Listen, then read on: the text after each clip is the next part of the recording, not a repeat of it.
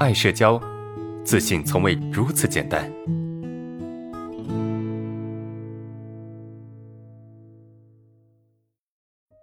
第二个问题，我就是之前咨询的时候，其中有个我不太敢看动漫人物，然后跟我的暗示起冲突。哈，老师给我的回答好像是我的暗示是告诉自己，呃，没关系，是正常的。然后来说的那部分我就忘记了。这里有个小问题，就是老师怎么知道我是这样暗示自己的呢？还是只是举了个例子？呃，还有为什么我会不敢跟动漫人物对视呢？首先哈，你这个问题我不太清楚哈，因为我咨询完我也忘了啊，很细的、很细节的这些话我可能是忘了啊。我们看一下啊。这是一个很正常的举动啊，就是当你出现冲突的时候，你会下意识的去做调整，因为出现冲突的时候内心不舒服嘛，所以这个时候你会下意识的做调整，对不对？会就下意识做调整，说，哎，呃，我这样子的冲突是正常的，是可以理解的，对吧？是正常的，是没问题的。但是当你这么去暗示的时候，你又会开始去啊，去触动另外一条。你在纠结的事情就是，啊，我的这种暗示，它是不是非得期待有结果，我才能去暗示，对吧？一定会触动你的另外一条想法，就是我这种暗示呢，它会不会是期待有结果呢？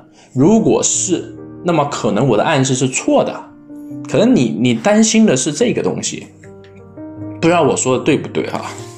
所以，呃，为什么我会知道呢？因为这种感觉很正常，而且，呃，根据我个人的经验啊，根据很多学员的经验，就是这样子的，对吧？当我们出现这种冲突的时候，不管任何冲突，这个时候我们都会下意识的就去调整它，而调整的一个呃最简单的、最普通的一个行为，就是告诉自己这个事情没问题的，可以的，是不是？这就是一个。下意识的调整，这种调整其实是很正常的，是很正常的。那因为你之前有一些冲突，就是你担心自己暗示久了啊，会出现一些所谓的强迫行为啊，或者是强迫思维之类的，对吧？你担心，你害怕，所以你就不太敢去暗示了。但是我告诉你说，这种暗示其实是很正常的，很下意识的，对吧？就就是一种提醒，一种正向的提醒，对不对？还有为什么我不敢跟动漫人物？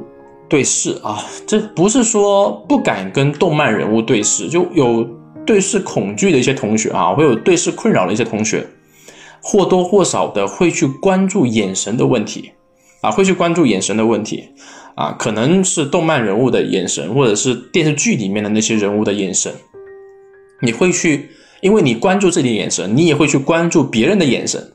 啊，而这个别人呢，很可能是一些动漫人物的，或者是啊一些电视剧里面的一些人物，但这种关注呢，不会给你造成太大的困扰啊，因为他毕竟不是我们现实中的人，对吧？他不会对你怎么样，你也知道，他不会突然间跳出来说，哎，你怎么你的眼神有问题啊什么的，他不会这样子。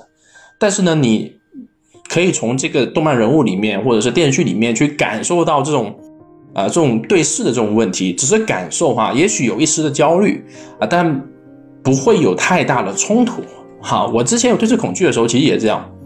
我在暑假的时候，然后去看那个《新白娘子传奇》，看的时候，我我看里面的人物啊，许仙在看娘子的时候，在看其他人的时候，我觉得他眼神有问题，我会去纠结这个问题。后来我意识到说，哎，可能是我太关注眼神问题了啊，所以。我才会去把我的这种关注放在生活中的一些事情上面。